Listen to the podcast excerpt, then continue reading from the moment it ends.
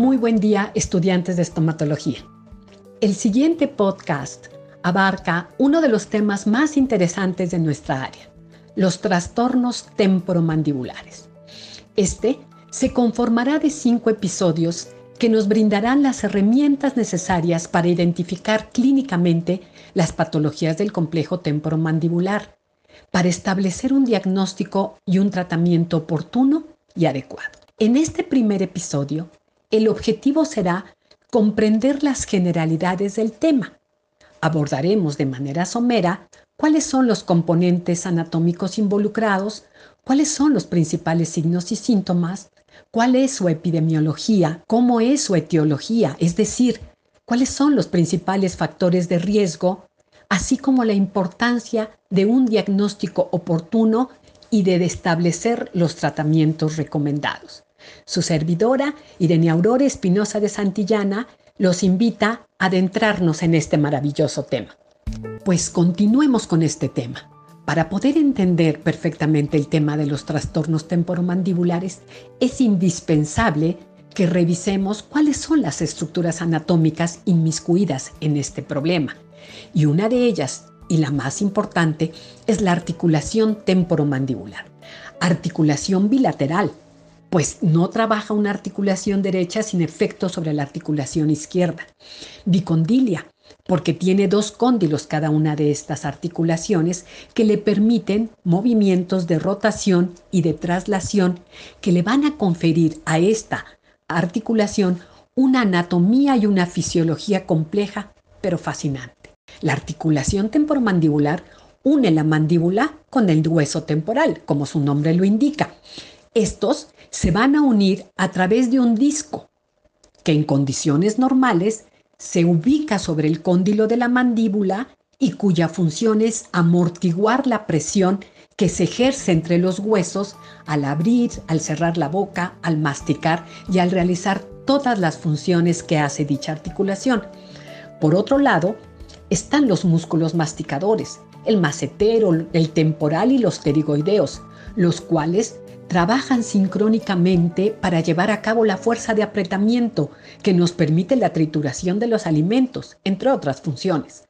Dichos músculos se recubren de una tela conocida como fascia. Los signos y síntomas más representativos de estos trastornos son los ruidos articulares, el dolor muscular o articular y la limitación de las funciones del sistema masticador.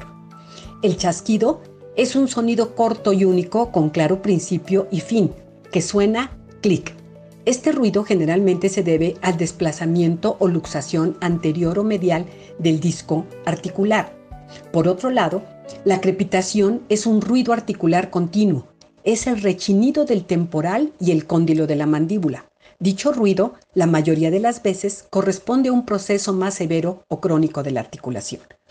El dolor es otro síntoma presente en la mayoría de los trastornos temporomandibulares, el cual es el motivo principal de búsqueda de tratamiento.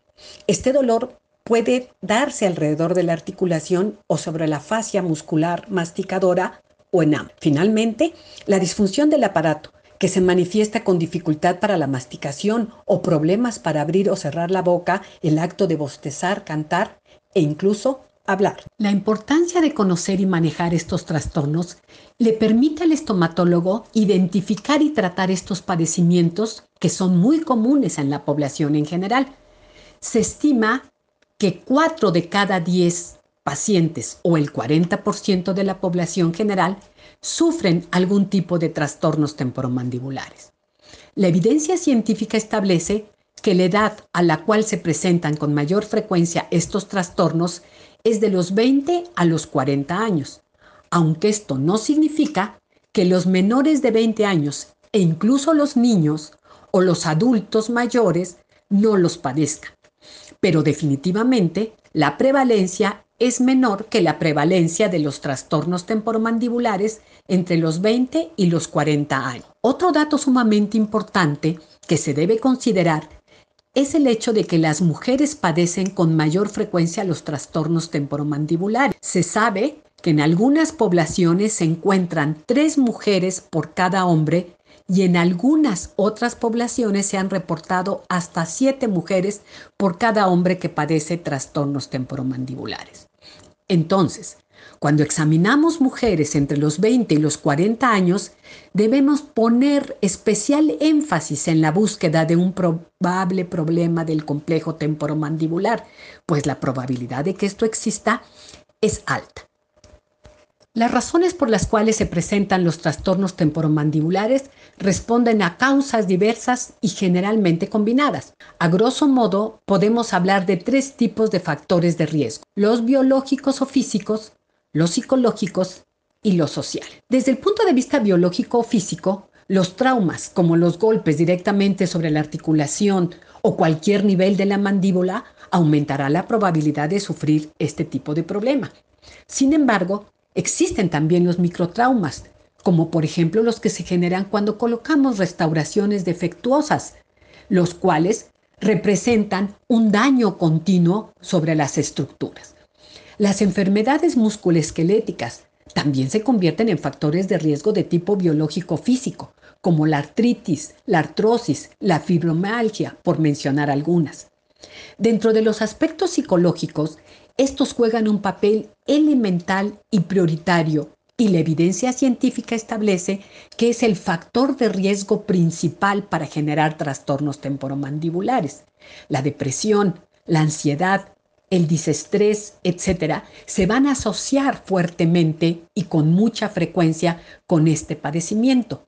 Finalmente, los aspectos sociales como las relaciones familiares, laborales, etcétera, son el tercer factor para evaluar cuando tratamos a estos pacientes. El diagnóstico de estos trastornos puede ser realizado por cualquier estomatólogo capacitado o especialista en cualquier área de la estomatología. Actualmente existen criterios estandarizados para realizar el diagnóstico, como son los criterios diagnósticos para los trastornos temporomandibulares, los cuales han sido propuestos por especialistas de múltiples universidades de los Estados Unidos y traducidos a más de 32 idiomas, incluido el español.